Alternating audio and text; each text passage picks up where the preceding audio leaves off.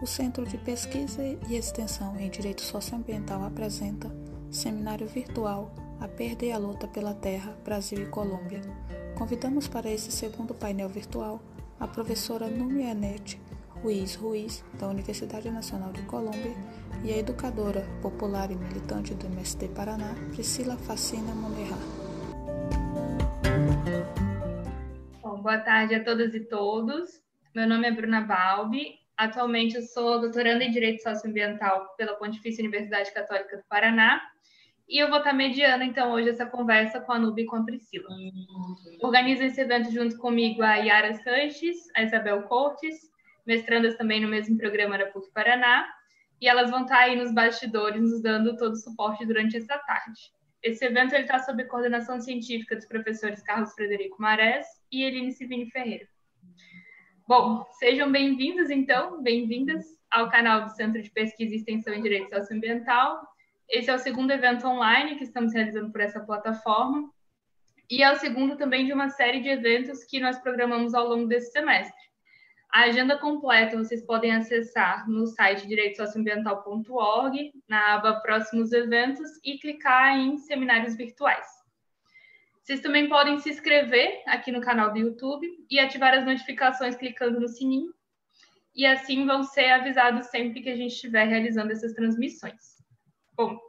é, o evento de hoje foi pensado, então, a partir dos processos de perda da terra sofridos pelos desplaçados na Colômbia e as aproximações entre as lutas dos movimentos sociais naquele país e aqui no Brasil, tratando especialmente hoje do movimento dos trabalhadores rurais sem terra. Para isso, eu fico muito alegre em poder dizer que nós vamos contar com a presença da professora Núbia Ruiz. Ela é professora associada da Universidade Nacional da Colômbia, é doutora em demografia, socióloga, e ela trabalha com temas de imigração forçada, exploração de recursos minerais energéticos na Colômbia. E com a presença da Priscila Facina, que é camponesa, educadora agroecológica e agroflorestal, e militante do setor de gênero do MST no Paraná. É, eu gostaria então de passar a palavra para a professora Núbia iniciar sua exposição e aí na sequência a gente continua com a Priscila. Muchísimas gracias. Muito obrigada.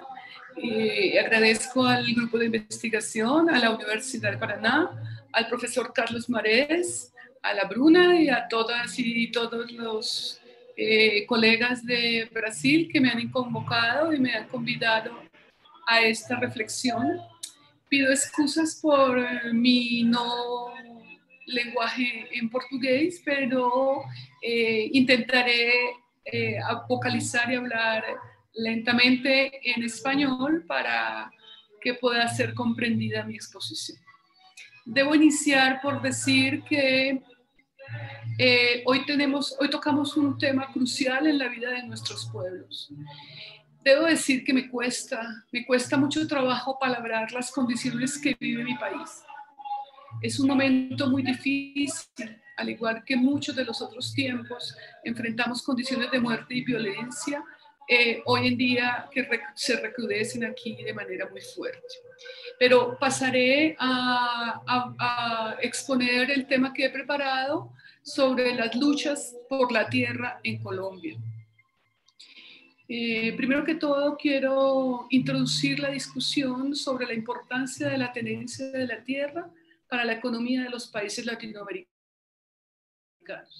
Que con guardadas eh, proporciones tenemos historias similares, tenemos eh, condiciones de violencia y despojo que se asimilan en muchos de los casos.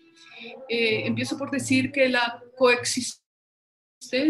de formas de producción precapitalista ligadas a la tierra y a la producción primaria de alimentos y otros recursos provenientes de la tierra es una realidad para los países latinoamericanos que nunca asistieron a un modo de producción feudal y por lo tanto no asistieron a unas revoluciones burguesas que para los países capitalistas avanzados tuvo como resultado la destrucción de las relaciones agrarias, la destrucción del campesinado y la imposición de la industrialización y las formas, entre comillas, modernas de explotación de la tierra. Es entonces la tierra una de las fuentes principales de la sobrevivencia para los campesinos en nuestro continente. Es el, es el territorio, entendido este como el espacio posible para la reproducción de la vida, una reivindicación que se ha convertido en punto nodal de la sobrevivencia de los pueblos originarios, de las comunidades campesinas y de los pueblos afrodescendientes que se resisten a migrar de manera forzada y que se resisten en una lucha por defender y permanecer en el territorio. Ahora bien, resulta muy importante comprender desde esta perspectiva la importancia que tiene para nuestros pueblos la tierra, la posesión, el uso y la soberanía sobre la misma. Los pueblos latinoamericanos han soportado desde la época colonial la lucha y la resistencia al despojo. Durante el último periodo de, de, más de 40 años, esta disputa ha sido más violenta e intensa debido a la presencia extendida de los conglomerados transnacionales, que vía la entrega de la soberanía por parte de los gobiernos de turno, han destinado las tierras productivas y los territorios de vida de las comunidades a grandes explotaciones de recursos mineroenergéticos, hídricos, pesqueros y monocultivos de agrocombustibles, entre otras líneas de producción primaria, necesarias para soportar el crecimiento de las economías de los países donde dichas transnacionales ubican sus capitales, y para el crecimiento sin límite de la producción y consumo tecnológico de bienes producidos con minerales exóticos presentes en África y en América Latina, bienes que le garantizan a dichas corporaciones las exorbitantes ganancias, sin importar la destrucción de los ecosistemas, el empobrecimiento de millones de poblaciones en estas latitudes y el destierro de millones de personas que habitan territorios estratégicos para dichas producciones o territorios ubicados en zonas geoestratégicas requeridas tanto para global como para la confrontación militar entre los diversos imperios que hoy nuevamente se disputan el mundo, como es el caso de nuestra Amazonía, de las costas sobre los océanos, de la región de Centroamérica, estratégica en el comercio internacional, solo por mencionar algunos de los territorios víctimas del despojo y la violencia y hoy objeto de control por las fuerzas militares y multinacionales. En segundo lugar, quiero eh, concentrarme en el proceso de la acumulación paulatina de las tierras en Colombia voy a hacer una referencia histórica eh, fundamental para comprender la situación por la que hoy atraviesa la condición de tenencia, uso y explotación de la tierra en mi país. La acumulación de tierras en Colombia es una condición vivida desde antes de las guerras de independencia, mantenida en la Constitución de la República y profundizada durante todo el siglo XX con el ejercicio de la violencia y el destierro de millones de personas que se han resistido a abandonar el territorio y que en algunos casos iniciaron, que esas luchas iniciaron en algunos casos hacia mediados del siglo XX. Luchas armadas en algunas situaciones en defensa del derecho a la tierra. Incluso en los años 30 del siglo pasado, las luchas indígenas iniciadas por el indígena Manuel Quintín Lame en la zona del sur de Colombia, especialmente en la zona del Huila y Cauca, dieron origen a las primeras organizaciones alzadas en armas en Colombia, organizaciones indígenas que convocaron el alzamiento contra el terraje. Las luchas por el derecho a la tierra que se dieron en los primeros años del siglo XX en Colombia significaron la génesis de la rebelión organizada de campesinos, indígenas, que posteriormente llegó a las áreas urbanas y que aún todavía para nuestro país tristemente no termina. La tierra fue y continúa siendo hasta hoy un elemento de disputa y una herramienta para el ejercicio del poder. Desde siempre, la tierra y la posesión de la misma ha sido parte de los trofeos de quienes ganan la guerra. En este proceso de despojo contra los pueblos indígenas es posible distinguir tres grandes momentos centrales. Un primer momento que tiene que ver con el despojo de tierras en el periodo colonial para el establecimiento de haciendas desde el siglo XVI hasta el siglo XVII. En segundo momento, tiene que ver con la expansión de los terratenientes de finales del siglo XIX hasta bien entrado el siglo XX familias latifundistas de distintas regiones del país, especialmente en territorios ligados a la gran hacienda cafetera y tanto también territorios ligados a las grandes plantaciones de caña de azúcar, productoras de este bien comercializado en el mundo, latifundistas y terratenientes que despojaron a los indígenas, esclavizaron también a las poblaciones afrodescendientes y desterraron a los campesinos de las tierras ancestrales vía el ejercicio de la violencia. Hacia la mitad del siglo XX se intensifica la usurpación de tierras con dos estrategias fundamentales. Una primera que tiene que ver con un carácter ideológico, con la consigna de la modernidad, que se propuso desruralizar el país, destruyendo la producción agrícola y trasladando millones de habitantes rurales a las ciudades, con un doble propósito. Por un lado, se pretendió y se logró la consolidación de una gran capa de clase media que produciría y consumiría los bienes ofertados por el capitalismo en ese momento de expansión del mismo. Y de otra parte, limpiarían el campo de población campesina pobre, destruyendo sus formas productivas y su cultura, tildando esta cultura y estas formas de producción de atrasadas y o premodernas. Esta segunda estrategia, la segunda estrategia de usurpación tiene que ver con la violencia extendida y generalizada, con un conflicto visible desde los años 50 que ha permitido el incremento y la concentración de las tierras productivas, como veremos más adelante, la destrucción de la propiedad colectiva y la destrucción de las organizaciones campesinas e indígenas, entre otros efectos que ha tenido la guerra en nuestro país, en mi país. Desde los años 70, perdón, la estrategia de control territorial vía la violencia conjugada con las determinaciones económicas del modelo agroexportador, generó tres condiciones que aún se observan en la dinámica rural de Colombia. Primera, de una parte, la ampliación de la frontera agrícola vía la inclusión del gran capital en el territorio. Segundo, la entrega de grandes extensiones de tierras productivas a las grandes corporaciones multinacionales para la explotación mineroenergética. Y tercero, la acumulación de tierras por parte de los terratenientes, las élites políticas colombianas y las mafias del narcotráfico en Colombia, que tienen que ver mucho con las dos anteriores categorías, terratenientes y élites políticas. Lo anterior se logra vía el recrudecimiento del conflicto armado que tiene como resultado, entre otras tragedias, el desplazamiento forzado de más de 8 millones de personas desde el año, estadísticas llevadas desde el año 1985 hasta la fecha. Son estimaciones hechas por la Oficina Estatal de Reconocimiento de Víctimas. Eh, dicho desplazamiento ha tenido como resultado adicional el abandono obligado de cerca de 6.5 millones de hectáreas de tierras rurales productivas y el despojo de estas que terminaron encreciendo la acumulación desbordada de tierras en el país, que llega hoy a una medición que hace el Banco Mundial de un Gini estimado en 0,92. Sin lugar a dudas y sin temor a equivocarme, es el Gini más alto de concentración de tierras en el mundo. El proceso de acumulación de tierras en Colombia, como podemos ver, es evidente. Para el año 2012, el 65% de las tierras rurales productivas en Colombia lo poseía exclusivamente el 1,3% de los propietarios rurales.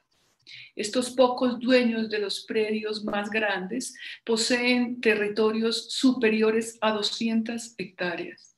Mientras tanto, los predios más pequeños, menores de 20 hectáreas, significan solamente el 4.2 del total de las tierras rurales productivas y están en manos de las grandes contingentes de pobres rurales, que son el 67,6% de estos propietarios.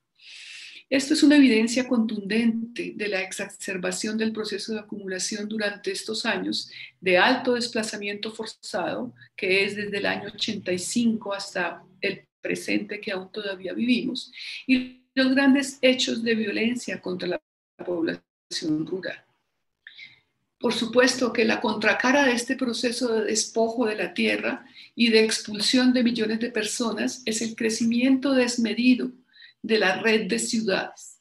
Espacios urbanos, aglomeraciones urbanas, donde se instalan los desterrados y donde los extensos cinturones de miseria crecieron de manera desmedida y continúan creciendo en aglomeraciones urbanas sin desarrollos industriales que absorban esta mano de obra, condenando de esta manera a la informalidad y a la precarización a millones de familias.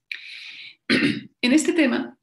tenemos que recordar que la determinación tomada por los gobiernos desde finales del siglo XX en Colombia tuvo como punto central la renuncia a la incipiente industrialización,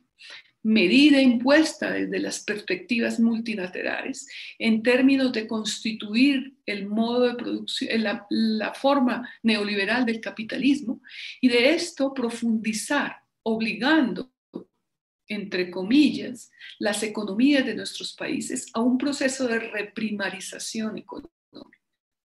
vía la explotación de recursos naturales y agrícolas en un proceso de transnacionalización evidente que entrega la soberanía a través de los tratados de libre comercio y la determinación de políticas económicas que obedecen a las definiciones entregadas por los organismos multilaterales y especialmente por los, eh, dependiendo y respondiendo a los intereses de los Estados Unidos de Norteamérica en nuestra región y en Colombia particularmente. Es así que la política económica de Colombia en los últimos 40 años muestra diversas aristas, pero se concentra en una única estrategia global de la economía capitalista contemporánea, la implantación del modelo neoliberal en el país. La profundización de la dependencia ha sido una de las grandes consecuencias que ha traído la implantación de dicho modelo por la vía de la reprimarización económica, concentrando las fuerzas productivas en procesos extractivos de materias primas, fundamentalmente en la explotación de recursos mineroenergéticos que han reemplazado la actividad agrícola y que también, por supuesto, es una actividad primaria de la economía que ha sido violentamente arrasada por diversas vías desde hace ya un largo tiempo, poniendo en jaque y lanzando a millones de seres humanos a un desabastecimiento de alimentos y a una inseguridad alimentaria muy fuerte en el país. La actividad extractiva de la minería, de la gran producción de palma africana, de la explotación de hidrocarburos fundamentalmente, impulsaron la expulsión de la población campesina e indígena y afrodescendiente de las tierras que otrora le habían entregado como propiedades comunales. Tierras que al ser identificadas como grandes reservas de recursos energéticos, funcionales a la insaciable necesidad de consumo del mundo capitalista, cobraron un gran valor y son hoy territorios, algunos, y otros eh, territorios eh, en disputa y otros testigos ya de una sobreexplotación de los recursos naturales allí presentes. Es de esta manera como el proceso de concentración de tierra en Colombia y su historia como elemento de propiedad que simboliza el poder y el ejercicio del mismo sobre el territorio y sobre los recursos y personas que allí están, se ven reflejados hoy en día en el control territorial que ejercen los diversos grupos armados en el país. Grupos de narcotraficantes y paramilitares que han tomado posesión de estos territorios a costa de la vida de millones de colombianos. Es pues el desplazamiento forzado una estrategia de acumulación económica esta es una frase que me recuerda a mi profesor Alfredo Molano, que siempre analizaba los procesos en territorio y explicaba de manera muy, muy didáctica cómo el proceso de destierro de la población, el proceso de negación del derecho al uso de la tierra, es un interés y está empujado por un interés de acumulación económica. La relación entre los intereses de los empresarios nacionales e internacionales y el desplazamiento forzado tienen hoy múltiples evidencias de esta nefasta y criminal asociación entre el capital y la violencia. Como las, como las, grandes empresas se hicieron, como las grandes empresas se hicieron a las tierras productivas y cómo las grandes multinacionales financiaron accionar, el accionar criminal de grupos paramilitares en diversas regiones del país las declaraciones de jefes paramilitares presos en Colombia o extraditados en los Estados Unidos han dado pistas importantes que esclarecen la vinculación de diversos sectores políticos, militares y económicos de la vida del país como causantes financiadores y auspiciadores de las diferentes formas de violencia que se han utilizado para despojar a la población de las tierras más productivas en Colombia. En este punto, debo decir que abro comillas, la naturaleza insaciable del modelo de acumulación capitalista determina como una necesidad inaplazable la exploración y explotación de nuevas fuentes de recursos que garanticen la maximización de las ganancias y la perpetuación del modelo. Como lo explicó Marx en su momento, es el capitalismo, un modelo que no podría existir sin la explotación de los seres humanos y los recursos que la naturaleza nos provee debemos recordar que nunca en la historia de la humanidad la acumulación del capital se había presentado como lo vivimos en los actuales momentos. El modelo neoliberal, expresión contemporánea del capitalismo, ha determinado la explotación sin límite de los recursos naturales como condición sin la cual el progreso no es posible. La contaminación incontrolada de los medios, del medio ambiente eh, la contaminación incontrolada del medio ambiente, la dinámica frenética de acumulación desde el sector financiero y el consecuente empobrecimiento de la gran mayoría de la población mundial determina hoy en día la dinámica del modelo, que algunos describen como preocupante. Finalmente, debo cerrar mi intervención con algunas conclusiones de este somero recuento de la historia de Colombia. En primer lugar, la violencia y el despojo de las tierras en el país es una estrategia de acumulación económica y hoy se refleja en la entrega de recursos mineroenergéticos a las empresas transnacionales, que para el momento poseen el 46.35%, más cerca de 2 millones de hectáreas de los títulos en minería más importantes del país están en manos de estas multinacionales, significando cerca del 2% del territorio nacional. La acción violenta y las medidas económicas han profundizado la dependencia del país. Han hecho un proceso de entrega de la soberanía de los recursos a costa del desplazamiento y despojo de millones de colombianos. En tercer lugar, el país ha vivido una violencia desenfrenada que ha llevado a al cabo el vaciamiento del campo y de regiones ricas en recursos naturales y algo muy importante, territorios geoestratégicos para el control territorial militar del país y de la región. En cuarto lugar, es importante recordar que durante este último siglo ha tenido como este último eh, parte, segunda mitad del siglo XX y lo que llevamos del siglo 21, el resultado es que la sociedad colombiana ha sido una sociedad duramente golpeada por la guerra, el desplazamiento, el despojo y la muerte de miles de colombianos, ocurridas principalmente en territorios rurales donde se encuentran concentrados los recursos mineroenergéticos. Debo decir que el terror se impuso en el país con un saldo altamente negativo las masacres que provocaron el desplazamiento forzado, la constitución de ejércitos privados llamados grupos paramilitares, financiados con dinero del narcotráfico o entregados por las mismas multinacionales, han sido formas utilizadas para despejar de obstáculos la extracción de materias primas y la construcción de grandes infraestructuras necesarias para la circulación de las mercancías y los capitales. Y finalmente, la última conclusión es el brutal impacto ambiental no menos importante, sobre la geografía nacional, los procesos de contaminación y deterioro territorial, producto de la, acción extractiva, en los cuales se emplea todo tipo de tecnologías, el fracking, por ejemplo, todo tipo de materiales pesados, el mercurio, el cianuro, todo tipo de estrategias, desforestación, desvío de fuentes hídricas, destrucción de producción agrícola, de pancoger todo tipo de acciones de fumigación hoy sobre los territorios generan desplazamiento, desterritorialización y ruptura de la vida misma en las zonas más importantes de los territorios en mi país. Muchísimas gracias.